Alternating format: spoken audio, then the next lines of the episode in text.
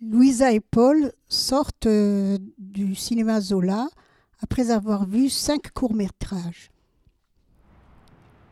Je trouve que la réalisation du court-métrage All Inclusive est géniale.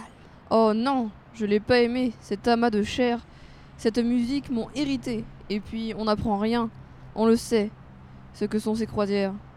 Oui, mais justement, sans parole, juste par l'image et la musique, on ressent, on ressent des frissons face à cet entassement de corps dans des cages à lapins, face à l'infini de l'océan.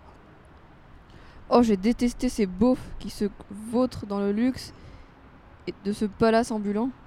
Justement, c'est cela la pertinence du court métrage.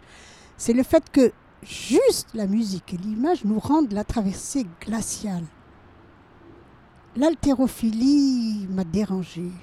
Ah, justement, moi j'ai trouvé que les photographies étaient magnifiques et cela m'a permis de mieux comprendre la vie d'un sportif de haut niveau en Ukraine.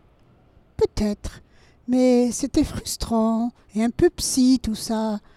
J'ai plutôt apprécié les chants de colza majestueux, le regard et les gestes de Mika, pudiques et pleins de désir, dans la tractation d'épaule.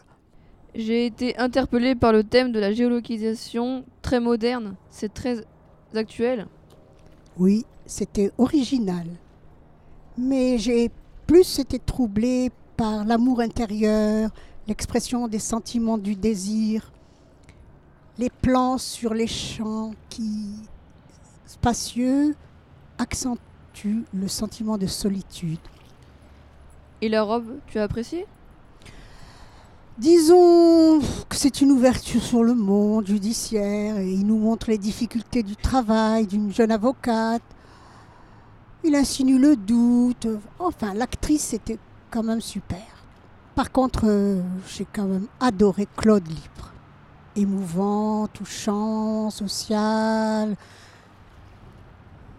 Oui, c'est vrai.